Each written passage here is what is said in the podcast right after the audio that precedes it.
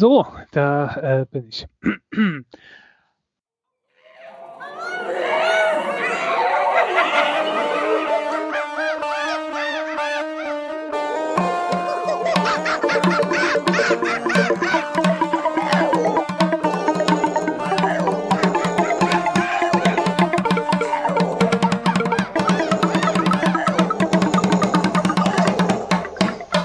Brüllaffen Couch. Hallo und herzlich willkommen zu Folge 355 der Brüllaffen Couch. Warum betone ich eigentlich immer das R so? Mein Name ist Spritti und an meiner Seite ist Apfelkern. Hallo Apfelkern. Hallo, Begrüßungsbeauftragter Spritti. Okay, es wird lächerlich. Fangen wir an mit dem normalen Wahnsinn statt dem lächerlichen. Äh, ich hoffe, ich muss keine Dopingprobe machen. Kommt drauf an. Wie, wie bist du bekleidet? Ist das Bein über oder unter dem Tisch? Ich bin nicht oberkörperfrei und in Lederhose. Und kein italienischer äh, Rocksänger. Okay, und Ähm. Augen-Make-up? Wie sieht das aus? Sei ehrlich. Wunderbar. Ich hoffe, du hast Primer benutzt, weil sonst hältst du das die Show nicht durch. Ja, ja. Amazon Prime. Ja, ja. Also Ja, Make-up-Guru wirst du so nicht. Da brauchst das- du noch eine Fortbildung. Das war eine äh, Anspielung auf den Eurovision Song Contest, wo äh, eine Band aus Italien gewonnen hat. Ist mit, mit einem dänischen Namen oder sowas? Ja, mit einem dänischen Namen. Denn Moleskin oder so.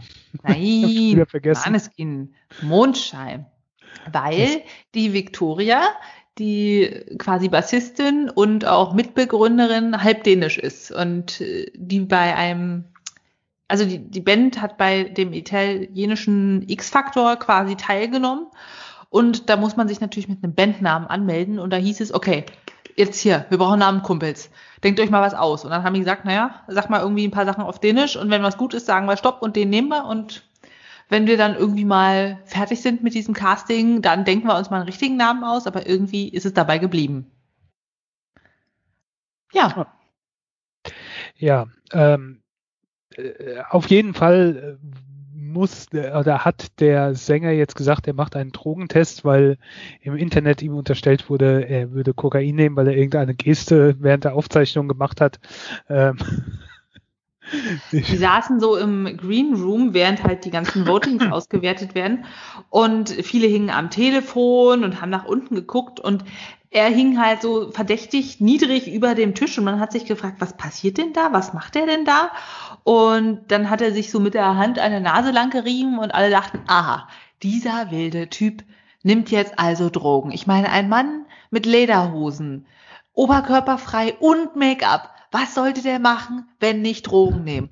Und deshalb mache er jetzt einen Test. ja, ähm, äh, keine Ahnung. Ich wusste nicht, dass es Dopingkontrollen gibt beim Eurovision Song Contest. Ja, Bald gibt es Dopingkontrollen bei der Brille auf dem Couch. Ja, ähm, aber gut. Ähm, ja, Eurovision Song Contest, ein bisschen merkwürdig, nachdem er letztes Jahr, Jahr ausgefallen ist. Jetzt in Rotterdam. Äh, zum Teil waren die Teilnehmer aus dem von 2020 dabei. Zum Teil waren neue Interpreten dabei, wie, wie zum Beispiel auch bei Deutschland. Ähm, und ja, äh, es gab Zuschauer in der Halle, nicht so viele, ein paar. Es gab auch ein paar Reporter. Und ich habe ich hab die letzten Jahre habe ich so ein bisschen ausgesetzt. Ich glaube, die letzten zwei, drei Mal hast du hauptsächlich Ben von erzählt. Aber diesmal habe ich komplett alles durchgeguckt. Fast alles. Wow. Äh, Ich ja. meine, das ist das erste große Event seit Corona und dem großen, es findet nichts mehr statt, oder? Und es war so faszinierend zu sehen, dass die Leute auf der Bühne einfach ohne Abstand und irgendwelche ominösen, sowieso nicht schützenden Plexiglas-Trennwände miteinander getanzt haben und sich in den Armen lagen und wow. Und du hast da ja auch keinen mit der Maske gesehen. Das war sehr beeindruckend. ja. Ich vermute mal, die waren mit Sicherheit auch einkapiert und getestet und äh, Na, war ja auch so, dass ähm, Island in Quarantäne war im Hotel und äh, ein Video von der Aufzeichnung von, einem- von einem Probenauftritt eingespielt wurde und kein Live-Auftritt. Also ja, es gab auch da äh, Vorfälle, aber es wurde wohl auch sehr intensiv getestet. Ach, aber das ist halt so ein Beispiel jetzt, hey Leute, es kann funktionieren, na klar, man muss extra Aufwand betreiben, aber man kann sowas stattfinden lassen. Und das stimmt mich ein bisschen hoffnungsvoll, dass man irgendwann wieder auf Konzerte gehen kann. Weil was das Event in mir verursacht hat, ist wirklich dieser Wunsch, ich will mal wieder auf ein Konzert. Ach ja. Und ja. ich habe ja, also Disclaimer, die Show nicht komplett gesehen. Ich äh, war beruflich tätig an dem Tag und habe dann irgendwie 22 Uhr nach Dienstende mich zu Hause noch hingesetzt und irgendwie die letzten drei Videos oder drei letzten Auftritte gesehen.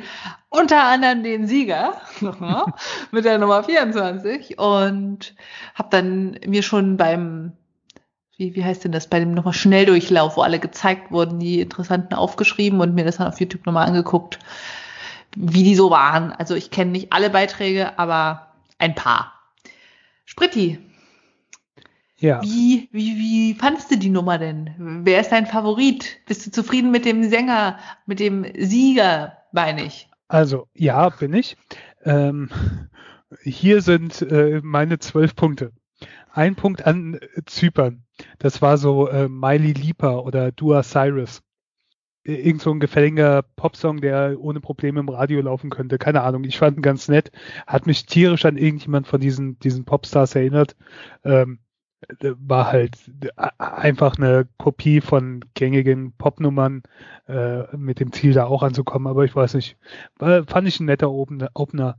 Dann zwei Punkte gehen an Island das war irgendwie so, so weirder Shit. Die waren letztes Jahr schon ein bisschen durchs Internet gegangen. Keine Ahnung, hatte irgendwas. Ich, also, ich schaue halt äh, Eurovision nicht für die Musik. Also ich habe fast noch nie, wo ich gesagt habe, boah, das ist aber eine Band, da muss ich unbedingt viel mehr von hören. Ich höre das für diesen Tag im Moment und dann will ich auch komische Kostüme, interessante Auftritte und ja, das hatte Island, das hatte auch Litauen. Ja, oh ja. Die, die waren auch letztes Jahr dabei und haben dieses Jahr dann eine andere Nummer gespielt. Ich glaube, die haben sogar dieses deutsche Alternativprogramm. Deutschland hat ja irgend so ein ähm, Eurovision Alternativprogramm letztes Jahr gemacht, äh, als der eigentliche ausgefallen ist und da haben sie das Publikumsvoting gewonnen. Mhm. Ähm, ja, äh, war auch wieder so, so ein bisschen Shit, so ein bisschen Trio, da, da, da. Äh, und ich habe lustigerweise Werbung vorher gesehen für Litauen oder für, für ja doch, so, so Tourismuswerbung von einem YouTube-Video mal. Und da haben die so Musik gemacht. Und da habe ich gedacht, ach, das ist ja lustig, das ist ja nett. Hab aber nicht gewusst, dass das die sind vom Eurovision Song Contest. Und dann habe ich es später gesehen, habe ich gedacht, ah ja, gut, machen sie gleich ähm, Werbung für. Ähm, Vier Punkte äh, von Spritistan gehen an Aserbaidschan. Das war, das war so der perfekte äh, Eurovision Song Contest. Also hier mit so Ariana Grande Hahn und der, der Song ging um Mata Hari. Ähm, hat das aber geschichtlich dann auch total verdreht und war total albern, aber hatte irgendwie auch was. War halt direkt eingängig, ist dir direkt in den Kopf geblieben. Ähm, der, der Urban hat gesagt, das wäre so die plumpe, wäre in die plumpe Klischeefalle getappt. Und das stimmt auch voll, aber es hat mir einfach gefallen. Ähm, ich bin halt ein leichtes Opfer für sowas. Keine Ahnung. Eingängiger Pop, flache Texte, bisschen Folk-Einschlag. Ja. Ähm, äh, fünf Punkte gibt's für Deutschland, weil. Äh, Entschuldigen Sie, Spritistan, ich habe eine Störung in der Leitung. Wie bitte? Arme, Haben Sie gesagt? Der arme San Marino? tut mir leid. Der arme Bub tut mir leid. Ähm, Schweden, ja? Schweden, ich höre Schweden, okay. Was? Nee, nee, also Schweden war, äh, war nix und äh, San Marino war oh, furchtbar. Also die hätte ich auf den letzten Platz gesetzt. Oh, ähm, ja. Aber da komm, äh, kannst du gleich noch was zu sagen. Okay. Ähm, äh, Deutschland war, ich weiß nicht, es war etwas anderes. Es war weird und ähm, total Banane und total furchtbar eigentlich. Und ja, hat auch nur drei Punkte bekommen, war vorletzter. Aber keine Ahnung, in dem Moment, ich fand's amüsant. Es war sowas, das kannst du eigentlich auch nur beim Grand Prix bringen. Und es war halt es, es, war schon, es hatte ein Alleinstellungsmerkmal, fand ich bei diesen ganzen Auftritten da. Ähm, hat halt wohl nicht so gezogen. Aber von mir bekommt er fünf Punkte. Und ich habe noch jemand, der ziemlich weit unten ist, besser bewertet, und zwar die Niederlande mit sechs Punkten. Ähm, tut niemand weh. Ich fand die Aussage ganz nett. Der Typ hat sympathisch gewirkt und äh, Außerdem Niederlande, why not? Ähm, übrigens, äh, auch da hat Urban dann irgendwie gesagt, dass man da auch König der Löwen oder so raushört und das war während dem Song auch so meine Idee. Also das war, war so eine Assoziation, die ich dann auch dabei hatte. Aber ja, Niederlande war zwar besser als Deutschland, aber ähm, auch ziemlich, ziemlich weit unten. Ich glaube Viertletzter oder so. Ähm, ich habe übrigens bei niemand äh, inklusive auch nicht bei Deutschland mir gemerkt, wie die Künstler heißen. Ähm, ja, nice, ne? Also Miley Gomez habe ich schon rausgehört. Miley Lieber oder Dua Cyrus. Ähm, Ach ja, Ariana Hari. Ariana Hari, ja. Perfekt, da hätte ich eigentlich drauf kommen können. Ähm, so, sieben Punkte für, für äh, Russland. Russland hat mich positiv überrascht. Ähm, de, passenderweise wurde oder wird da jetzt auch ermittelt ähm, äh, vom russischen Staat, weil der wohl nicht so ganz so begeistert war davon. Ähm, Habe ich bei euch das gelesen? Ich glaube bei Spiegel oder beim Guardian. Ähm, eine, Warum? Wegen des Staubsaugerauftritts?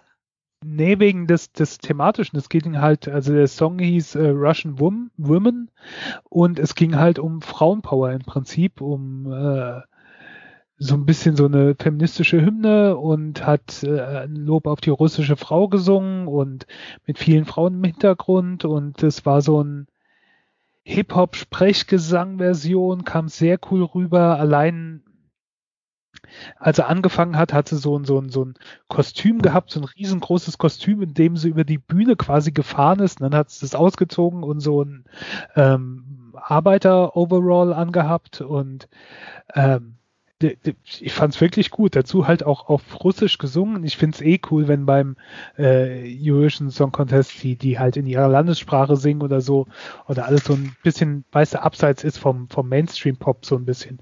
Und das hat da auf jeden Fall gepasst. Ähm, acht war äh, Frankreich für mich, die am Ende auch Zweite geworden ist. Ähm, das war so ein, so ein typisches Chanson, emotional und mit Leidenschaft gesungen und hat so ein bisschen an Edith Piaf erinnert und ähm, auch auf Französisch gesungen und, und ja, keine Ahnung, fand ich, hat mir gut gefallen. Äh, mhm. war auch im Gegensatz zu diesen ganzen aufgetretenen Auftritten war das halt sehr minimalistisch gehalten. Und die hat viel, der hat sich auch kaum bewegt, aber viel durch ihre Mimik und Gestik gemacht. Ähm, ja, war ein netter Gegenpol. Ähm, zehn Punkte dann von mir für Italien. Ähm, was ja, wo ich ja nicht so falsch mit lag. Am Ende haben sie auch gewonnen. Ähm, war für mich die bessere Rock, also es gab zwei Rocknummern, äh, einmal Finnland und einmal Italien und es war eindeutig die bessere Rocknummer, war eine coole Bühnenshow. Ähm, dass sie auf Italienisch gesungen haben, hatte was, hat mich an so ein bisschen Hero, äh, Heroes del Silencio erinnert, die auf Spanisch singen. Äh, ja, war halt so ein bisschen Glamrock, äh, Hairrock, so ein bisschen, keine Ahnung, war, war cool. War auch was, wo ich zumindest in Erwägung ziehe, mir mal äh, nochmal gucken, was sie sonst so an Musik machen, ob sie nur diesen einen Song haben oder ob da noch mehr geht. Und Dann kann ich nachher gleich mal für dich spoilern. gut, und äh, zwölf Punkte und damit äh, Gewinner im äh, Spritiversum ist die Ukraine. Schum, schum, schum. Ja, genau. Ähm, so so äh, Pop, Techno, Elektronik traditionell beeinflusst, so White Noise Gesang, äh, die, die Sprache äh, hat perfekt zu dem Song gepasst. Ähm, dieses leichte Echo auf der Stimme hat mir gefallen. Das ist jetzt keine Musik, die ich so unbedingt im Alltag hören würde. Aber in, von den Songs, und die hörst du ja nur einmal. Und da hat mir das am besten gefallen. Also, äh, ja, keine Ahnung. Es war schon interessant. Äh, die war auch, Ukraine war auch letztes Jahr quasi schon dabei und mit einem anderen Song dann. Äh, ich habe da noch ein paar andere Songs von denen angehört, die gehen alle so in die Richtung, was ich entdeckt habe, was sie in den letzten Jahren veröffentlicht haben. Ähm, dann äh, verliert es schon wieder so den Reiz für mich, aber dieser eine Song in dem Moment hat mir äh, gut gefallen. Und äh, da habe ich mir auch den Namen gemerkt, äh, Go A, weil das war relativ einfach. ähm, ja, das äh, waren meine, meine, meine Punktevergabe, meine Gewinner. Zumindest mit Ukraine, Italien und Frankreich und Russland, mein Top 4, habe ich nicht so schlecht gelegen. Die waren alle in den Top 10. Ja. ja. Also aus Apfelkernchen, die Punkte muss man noch mal ein bisschen mit Vorbehalt betrachten. Ich habe eben nicht alle Titel gesehen, deshalb fehlen, fehlen die Points un deux trois. Oh je. Bitte nicht abschalten, ich kann halt kein Französisch. Ich weiß auch gar nicht, was vier heißt, aber macht nichts. Quatre. Ah, wie quattro, nur Französisch. Nur Französisch. Damit fange ich auch an. Und zwar sind da die ähm, Pussycat Dolls für mich gelandet, in der Dreifach-Personifikation aufgetreten. Serbien mit irgendeinem belanglosen Titel, Loco Loco, aber ich fand es einfach so krass, wie die da getanzt und sich abgerackert haben. Also der Titel ist null eingängig. Und ich habe eben nicht so viele Titel gesehen, aber was ich mir gemerkt habe, die haben für ihr Geld gearbeitet, die haben richtig geschwitzt, die haben alles durch die Gegend geschleudert, was sie hatten. Und die hatten sehr lange Haare, sehr viel Perlenglitzerkram. Und also die Windmaschine habe ich nicht gesehen, aber es fand ich gut. Die haben sich nicht ausgeruht irgendwie auf ihren heißen Background-Tänzern, sondern die haben selber fürs Programm geackert. Die Windmaschine hat sich schon bei Albanien verausgabt. Ich glaube, ja. Albanien war das. Ach, da gab es ein paar so. Griechenland ja. war auch so eine One-Woman-Glitzer-Anzugsshow. Da kann ich mich auch schon nicht mehr dran erinnern. Es war auch, was äh, Serbien und Moldawien, also da kommt ja immer diese Zusammenfassung am Ende, ne, wo so ein paar ja. Sekunden angespielt werden. Und da waren dann Serbien und Moldawien, die waren dann so völlig neu, an die konnte ich mich überhaupt nicht erinnern, obwohl ich den Auftritt gesehen hatte. Also bei mir hat dieses Loco Loco äh, Locky Locky da äh, nicht so Eindruck hinterlassen. Keine ja. Ahnung, bei beiden habe ich so gedacht, ah, die waren auch dabei. Also die, die Nicht-Blonde war quasi schon mal dabei gewesen, mit weniger aufgespritzten Lippen, aber die schreibt halt wirklich ihre Texte selber und die haben richtig dafür gearbeitet das fand ich beeindruckend oder den, die ich gesehen habe. Deshalb von mir vier Punkte. Fünf Punkte gehen äh, an Lizzo oder weiter. Ah, Alter, ne? Ja. Also irgendwie ist jeder so ein bisschen angelehnt, habe ich schon das Gefühl. also Lizzo ist in, in, dem Fall 18 Jahre und heißt Destiny aus Malta und hat so ein bisschen erzählt über, wenn, wenn du mich haben willst und denkst, das geht so einfach, dann hat sie auch auf Französisch irgendwas gesagt, ich bin raus oder sowas. Je me casse. Spritti, Hilfe? Non, Was non. heißt so? Non, non. Naja, wie auch immer. So nach dem Motto, ich, ich bin nicht so leicht zu haben. Wenn du denkst, das wäre so leicht, dann bin ich mal raus. Und die hat das schön dargestellt und ich finde das auch total bewundernswert, dass sie das in dem Alter macht. Also, puh. Die Sängerin hat schon bei dem quasi Eurovision für Jugendliche mal mit 15 gewonnen und fand ich toll gemacht. Dann, also, äh, ich fand es musikalisch auch gut. Also es war nicht mein Ding, aber der Auftritt so war, war gut. War halt einfach nicht mein Ding, deswegen gab es keine Punkte dafür, aber von mir. genau, gesanglich war sie halt auch toll und mal was anderes, keine Windmaschine. Dann äh, fand ich noch gut Island nicht nur, weil ich gerade isländische Wolle in meiner Hand halte, sondern weil die einfach sich mal getraut haben, was anderes zu machen. Das war so eine Formation ähm, quasi aus einem Pärchen, sie schwanger, sie singen über zehn Jahre Beziehung. Dann ist da noch ein Geschwisterpaar dabei, die kennen sich alle seit irgendwie Schulzeiten und machen dann mal zusammen so ein lustiges ja, Stück. Die eine ist Goldschmiede auszubilden und hat allen schicke Ringe gebaut, die so ein bisschen leuchten. Dann haben sie alle mit ihren Lego-Versionen äh, des Konterfeits bedruckte Pullover angehabt, also einfach mal was ganz anderes. Das hat mir gut gefallen. Der Song selber, ja, okay, nicht schlimm, aber irgendwie auch austauschbar. So ein bisschen wie Loco Loco kriegen die eigentlich Punkte wegen der Gesamtperformance. Dann Nummer sieben, halte ich fest, Spritti, Frankreich. Ich meine, sie hat auf Französisch gesungen. Das ist eine Sprache. Ich habe da meine Probleme mit, wie man merkt, vielleicht.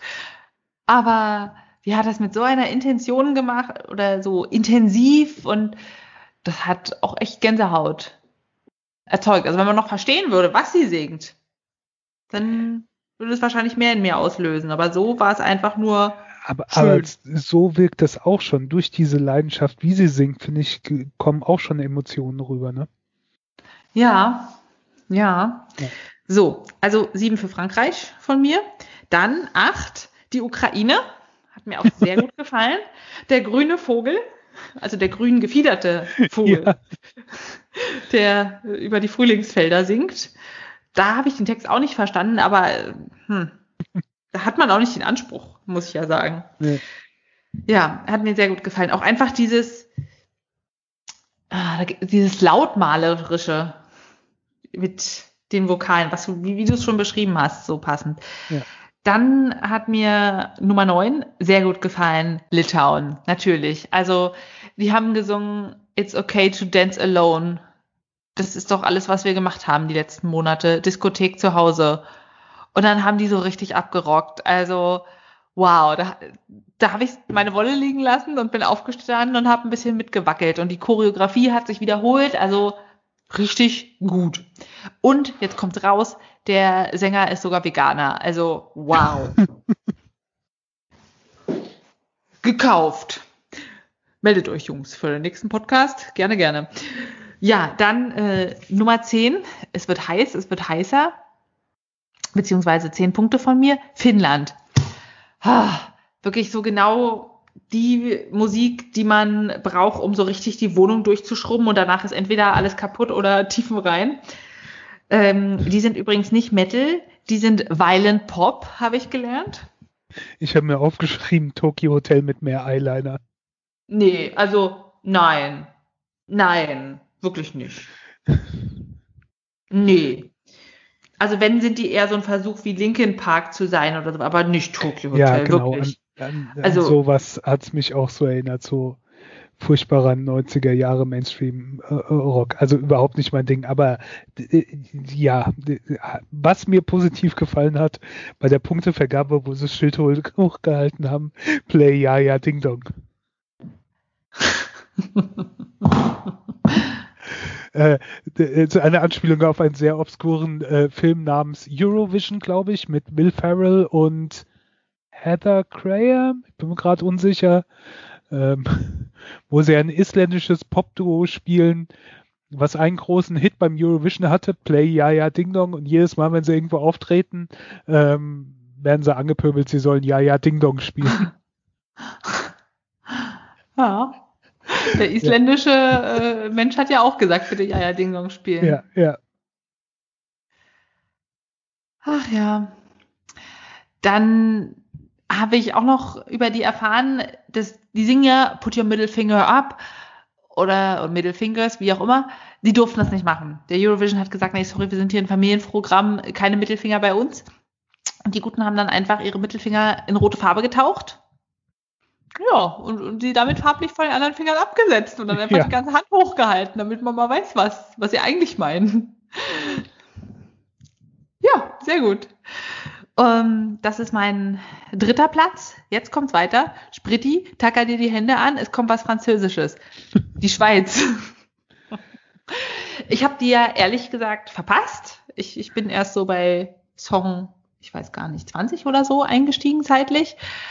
Aber in der Zwischenschau, bei der Wiederholung dachte ich, wow, was ist das denn für ein Stimmen, äh, ja, weiß ich nicht, Sturm. Also so intensiv und dieses Melodische hat mich total mitgerissen, so dieses auch zerbrechliche und man versteht schon, dass er singt irgendwie das ganze Universum und wow, hat mir mega gut gefallen. Also es nimmt einen richtig mit, das macht richtig Gänsehaut und auch die Performance des jungen Mannes so von der Mimik und der Gestik wow. Also der hätte von mir aus auch gewinnen können. Absolut gar kein Problem. Und jetzt, meine zwölf Punkte gehen an Italien. Ich bin ja so Mainstream. Aber ich habe die gesehen und dachte mir, wow, Das ist so richtiger Glamrock. 80er Jahre kann ich nicht sagen, ich war nicht dabei, aber diese Schlaghosen, diese flatterigen Ärmel und einfach diese Leidenschaft für die Musik. Natürlich, er symbolisiert da irgendwie Zigaretten und so weiter, finde ich alles scheiße. Persönliche Freunde werden wir nicht, aber einfach die Energie in dem Song und wie die interagieren und wie die einfach nicht nur eine castete Band sind, die perfekte Choreo runterleiern, sondern wo man richtig sieht, diese Menschen interagieren, die haben irgendwie eine persönliche Beziehung. Und ich fand das auch so toll zu sehen, dann nochmal in dem finalen äh, Song, der wird ja nochmal gespielt, quasi der Gewinnertitel, dass sie dann auch sich so in den Armen liegen und sich alle durch die Gegend knutschen und einfach so unfassbar glücklich sind. Das ist nicht wie so ein zusammengekauftes Top-Fußballer-Team, die ja sagen, ja, gut gemacht, wieder mal einen guten Titel für den Lebenslauf, sondern die haben einen Traum gemeinsam geträumt und es ist wahr geworden. Und das hat mir auch so gut gefallen. Ich, ich habe ja auch drauf gehofft, also während der Punktevergabe habe ich gedacht, oh bitte lass sie gewinnen, einfach weil ich sehen wollte, wie sie nochmal auf die Bühne müssen, nachdem sie sich die ganze Punktevergabe über abgeschossen haben, glaube ich. Jedes Mal, wenn du sie gesehen hast, haben sie irgendwelche Gläser oder sonst was in der Hand, wo mit Sicherheit keine alkoholfreien äh, Getränke drin waren. ich gedacht, Aber oh, ja. In dieser vierköpfigen Band mit eben Damiano, dem Sänger, Victoria, der Bassistin, dann gibt es noch einen Thomas, auch mit Bass, und am äh, Schlagzeug einen Ethan, der mit den langen dunklen Haaren, hat der Ethan einfach immer da gesessen und ja, nicht so viel getrunken. Und es gibt auch so eine ganz schöne Videoaufnahme, wo dann verkündet wird, dass sie gewonnen haben. Und die liegen sich dann alle schwankend, weinend, lachend in den Armen und er steht da und guckt einfach nur zum Himmel und denkt sich wahrscheinlich so, krass. Ja. Hätte ich jetzt, hätte ich jetzt nicht gedacht. Hm. Ja. Hast du das Kön gesehen, die Szene? Ja, ja, ja, wie er so halt so das gar nicht ne, so wie wenn man bei Sportlern oder sowas dann sagt, wir können es jetzt noch gar nicht realisieren. Mhm. ungefähr. Ja, so hat es da gewirkt. Aber wo du gerade so äh, äh die Italiener abgefeiert hast, die natürlich hiermit auch den äh, Pull-Affen-Couch äh, Song Contest gewonnen haben mit 22 Punkten, ähm, können wir nochmal zum äh, krassen Gegenteil kommen. San Marino. Oh! Äh, also erstmal das war irgendeine äh, Sängerin, die, ich glaube, die war auch schon mal dabei, äh, die, ja, war okay. Das Schlimme fand ich ja allein schon, beim Song Contest gewinnt ja eigentlich nicht der Künstler, sondern es gewinnen die Songschreiber. Das war ja schon immer so, deswegen werden die auch immer mit aufgeführt. Und da war einfach kein Platz mehr auf dem Bildschirm, wo die angezeigt wurden. Da, da haben 20 Leute oder so mitgeschrieben an dem, äh, an dem Text. Und dann haben sie halt auch noch äh, Florida, ähm, Florida. Florida. Ähm, mit, also mit, mit der US-Star Power da auf, aufpunkten wollen. Und sowas finde ich ja ganz furchtbar beim Eurovision Song Contest. Ähm, wenn, wenn diese große US-Popwelt da mit Einfluss haben sollte. Nee, nee, nee, nee, nee. Ähm, Ach, von ja. daher, das, ja, äh, die, die haben auch, glaube ich, von den da hat man dann auch so gemerkt, die haben äh, nur 13 Punkte von den Zuschauern bekommen, was schon relativ wenig war. Also nicht so wenig wie Deutschland oder Spanien oder das Vereinigte Königreich, aber ähm, ja, das ist einfach nicht einfach angekommen.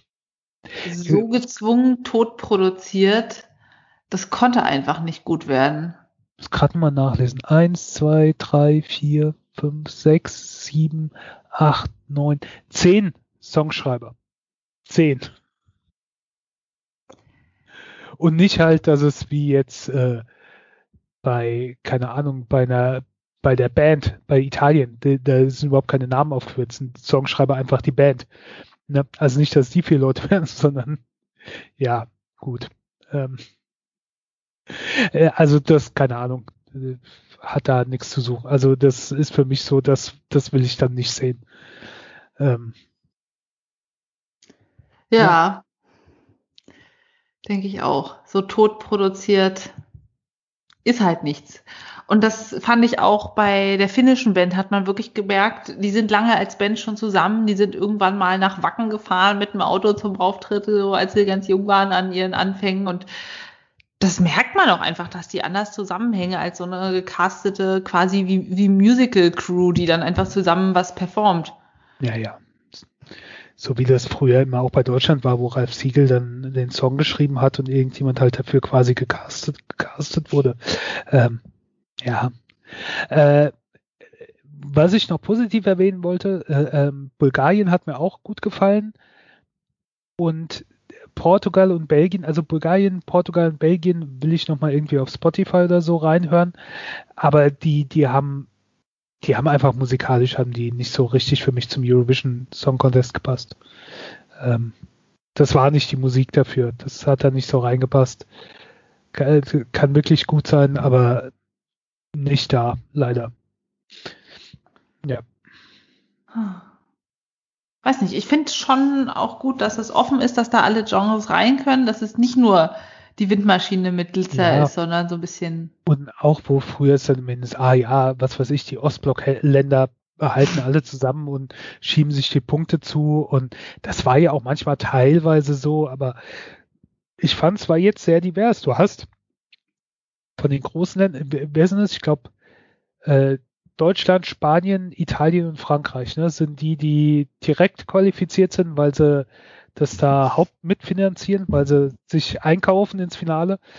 Da hast du, da hast du zwei ganz oben und äh, zwei relativ weit unten. Und halt der Engländer, der, also der konnte einem ja auch leid tun, ne? Null Punkte von der Jury und null Punkte von ähm, vom Publikum ist jetzt so, bis auf die Punktevergabe nicht negativ aufgefallen mit seinem Song, aber ist auch halt irgendwie nicht positiv aufgefallen. Ja, es war halt so Schema F, ne? Äh, war halt, ja. Keine Ahnung. Ey Leute, da ist bei dieser Eurovision, äh, ähm, äh, wir haben ja uns jetzt noch gar nicht überlegt, wen schicken wir denn?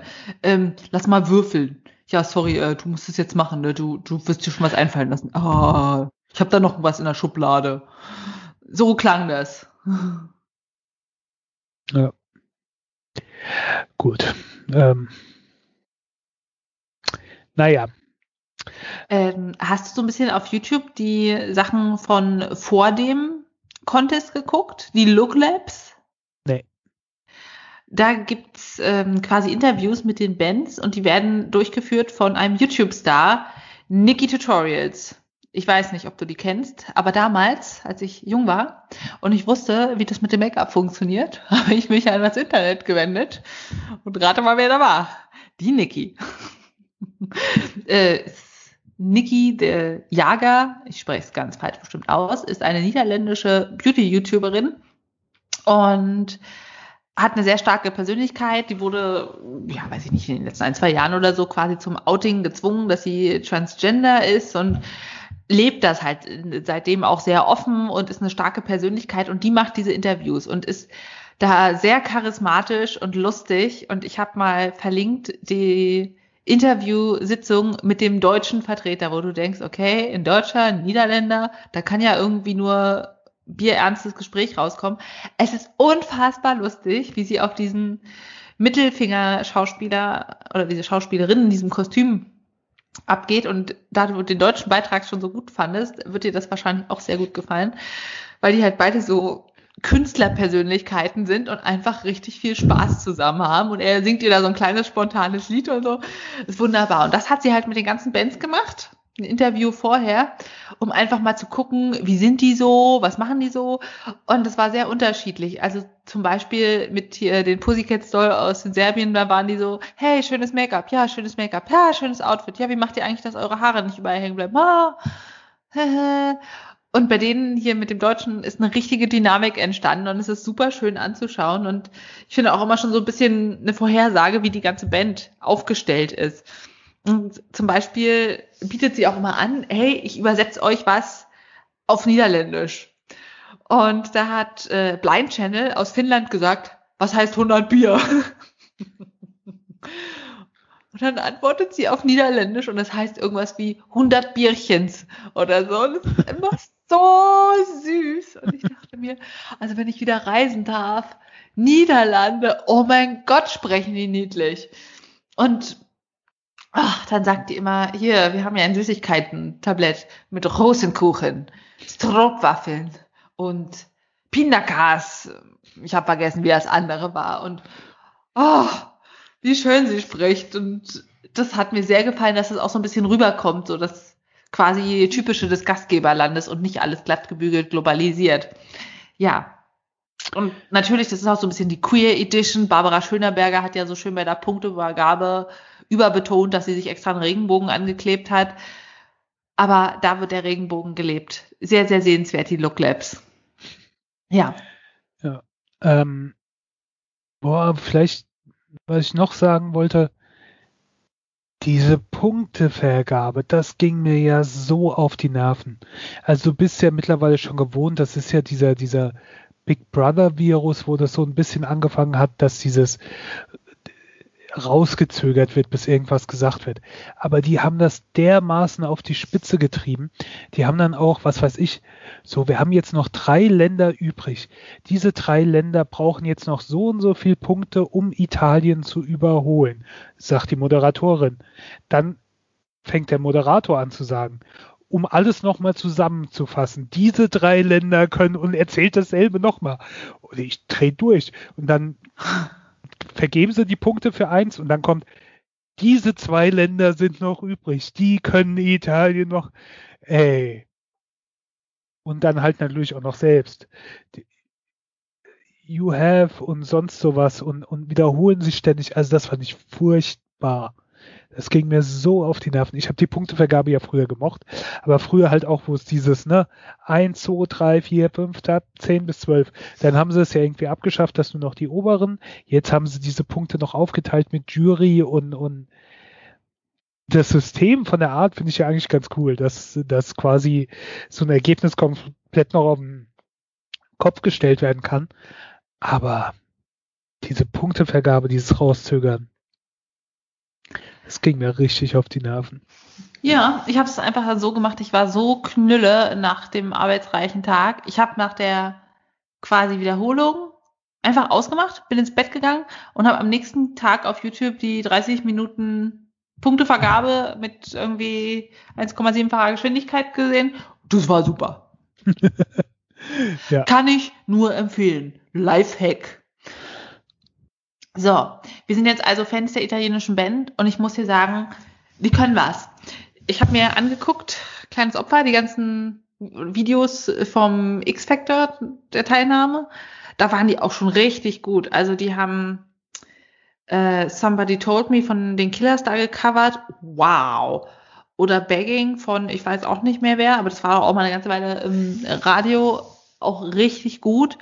Und dann haben sie auch eigene Alben teilweise auf Englisch, aber größtenteils auf Italienisch, was ich halt auch super authentisch finde, dass sie auf Italienisch singen. Und auch wenn man gar nicht alles versteht, so ein bisschen sickert ja doch dann durch, so mit der Zeit wie beim Sieger-Song, der eben äh, die Braven und die Ruhigen heißt. Und dann singt er, dass die Leute reden. Und dann sagt er immer Parla, die Leute reden Parla. Und dann so ein bisschen sickert dann halt doch durch, was sie sagen wollen, dass die Leute halt sich das Maul zerreißen über den Lebensstil von anderen und das ist ihm aber egal, weil er setzt doch seine Träume um und gewinnt damit am Ende.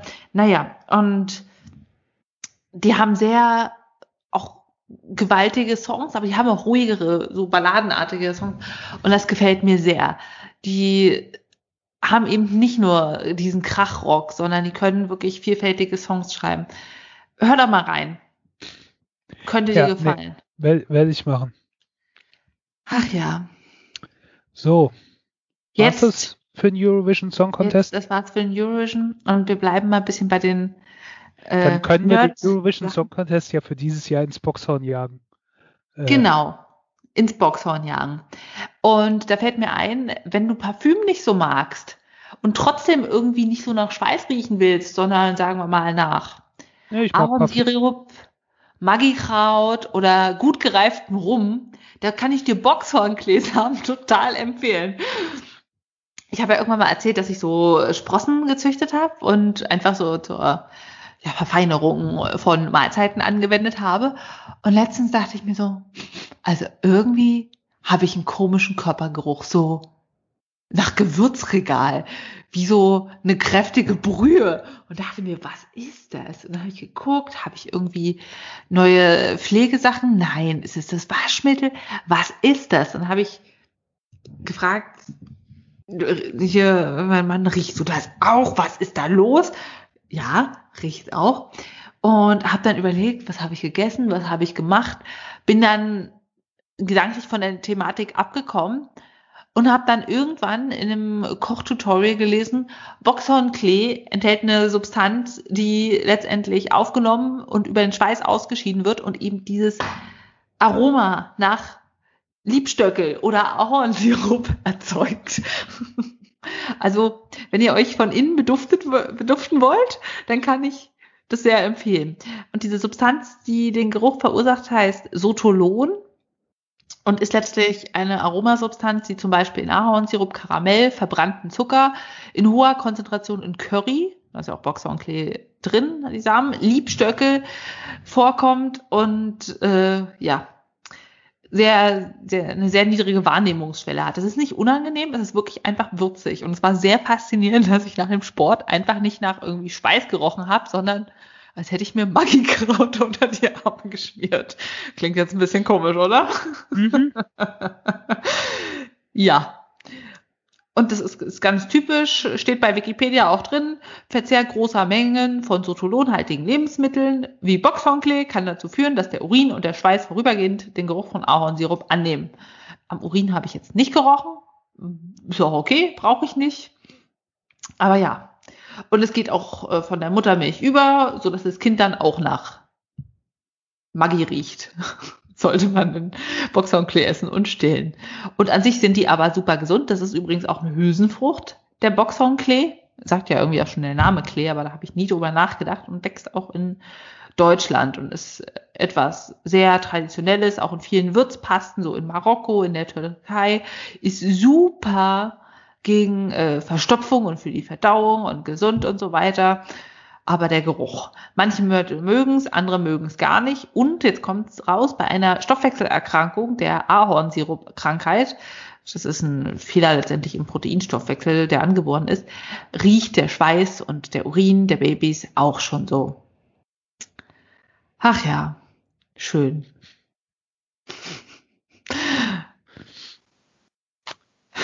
Ja. Bist du noch da, Spritti? Ja, ich finde ja äh, sehr schön bei, bei Sotolon die äh, Geschichte aus Neuss Allerheiligen. Also, ja. Ähm, 2013 wurden versehentlich vier Kilogramm Sotolon in einem Chemiebetrieb äh, über den Schornstein freigesetzt. Ähm, da kam es also zu einer, zu einer Verdampfung, der Stoff hat sich dann verteilt und dann wurden vormittags im Großraum Köln und später auch in Düsseldorf von Bewohnern ein ausgeprägter Geruch nach Suppe bzw. Maggi wahrgenommen. Die städtische Feuerwehr setzte zur Ursachenforschung sechs Messfahrzeuge und zwei Messleitwagen ein. ja. ähm, ich habe in einem äh, viele, viele Jahre in einem Stadtteil in, von Mainz gewohnt, wo viel Industrie ansässig war. Und ähm, unter anderem auch ein großer äh, Kaffeehersteller.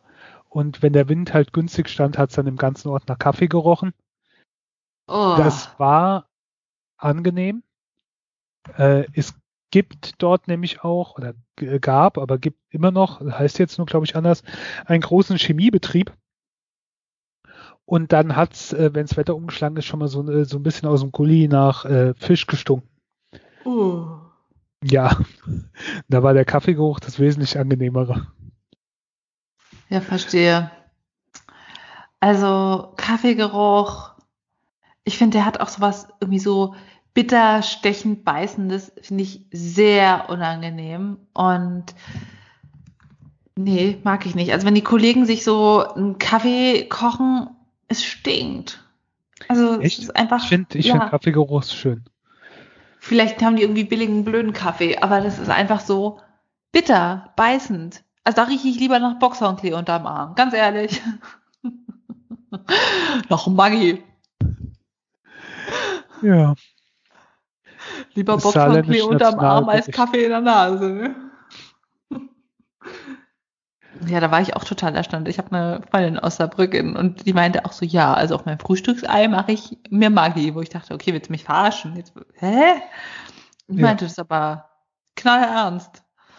Das Und, war, auch, und die Nudeln mit Maggi und Maggi auf Brötchen so pur. ja, ja, vor, vor 200 Folgen oder so haben wir auch äh, schon mal darüber gesprochen.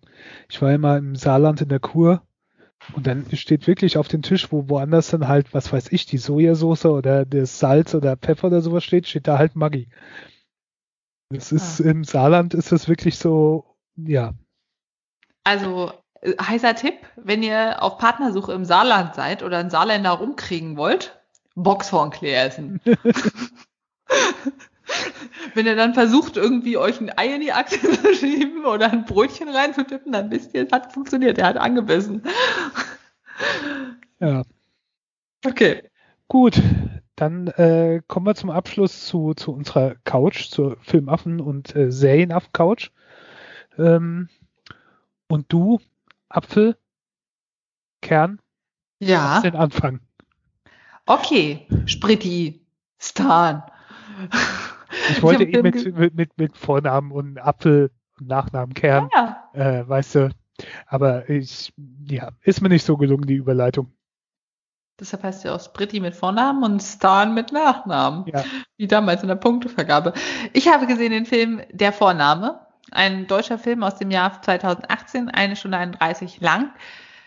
Mit so den klassischen deutschen Filmstars, Direktor Sönke Wortmann, mit dabei äh, Christoph Maria Stromberg-Herbst, dann ähm, Florian David Fitz natürlich, also alles, was so an deutscher Bekanntheit da ist. Und zwar geht es um ein Familientreffen oder Freundestreffen, wo einer mit dabei ist, der ein Kind erwartet. Und der Vorname des Kindes ist letztendlich titelgebend. Ähm, Stefan und die Frau, seine Frau Elisabeth machen eben dieses Dinner. Dazu kommt der Familienfreund René, so ein Künstler, schon lange Freund der Ehefrau und quasi ihr adoptierter Bruder. Dann ähm, kommt Thomas, ein junger Unternehmer, so ein bisschen schnöselig und auch arrogant und ein bisschen verspätet seine schwangere Freundin Anna, die Schauspielerin ist. Und sie machen so ein kleines Spiel daraus, den Namen zu erraten des Kindes. Und dann kommt plötzlich raus, das Kind soll Adolf heißen. Und es kehrt Stille ein. Und die sagen alle, ey, du willst uns doch verarschen, das ist nicht dein Ernst. Und dann sagt mal, doch, ist mein Ernst.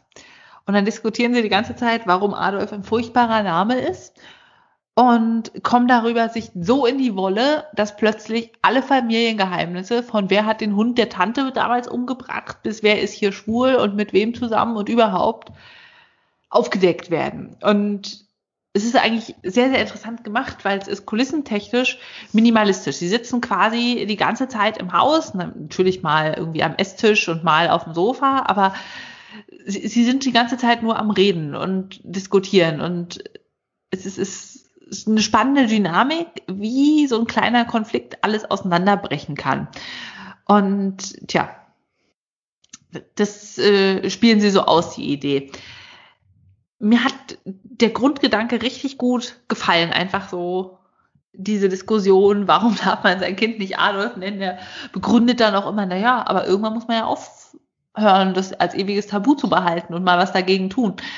Und das hat auch wirklich tolle ähm, Comedy-Elemente, wo man einfach das alles nur absurd finden kann und auch sich vielleicht auch ein bisschen an die eigenen Familiendynamiken erinnern tut. Also da gibt es so diesen vernünftigen, der Stefan ist auch Professor und dann wird ihm vorgeworfen, du bist schon immer so rational und so weiter.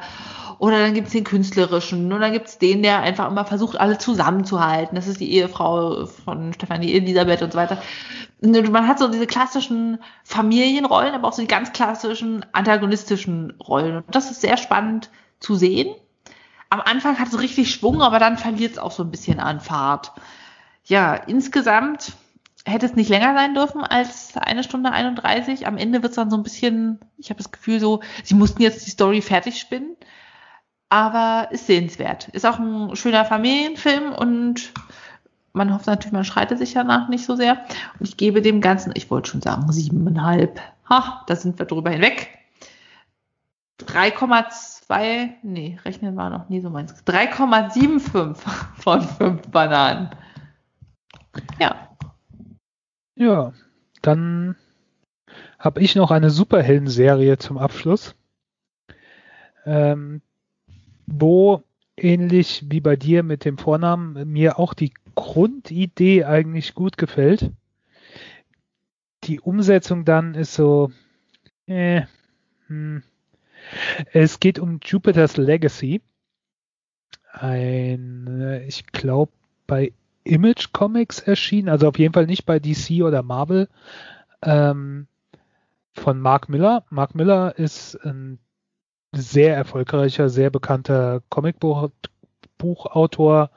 Ähm, allein von seinen Werken, die verfilmt worden sind, äh, war, war Wanted, ein etwas merkwürdiger Film mit Morgan Freeman und Angelina Jolie und ähm, äh, ich komme gerade nicht auf den Namen. Brad äh, Pitt. Äh, nein, nein. äh, ach, der war jetzt äh, hier äh, James McAvoy, genau. Ähm, über so, so Killer, die ihre Ziele von einer Weberei bekommen. Der, der Film ist weird, das Comic ist aber wohl besser. Kick-Ass hat er gemacht. Kingsman, The Secret Service ist von ihm. Ähm, Captain America Civil War, also das Comicbuch Civil War ist von ihm, was dann sehr erfolgreicher Film wurde. Äh, Logan, äh, basiert auf Old Man Logan, was er geschrieben hat, was ein sehr beliebtes Comic ist. Also ist schon einer der großen Namen. Und er hat halt auch Jupiter, Jupiter's Legacy geschrieben.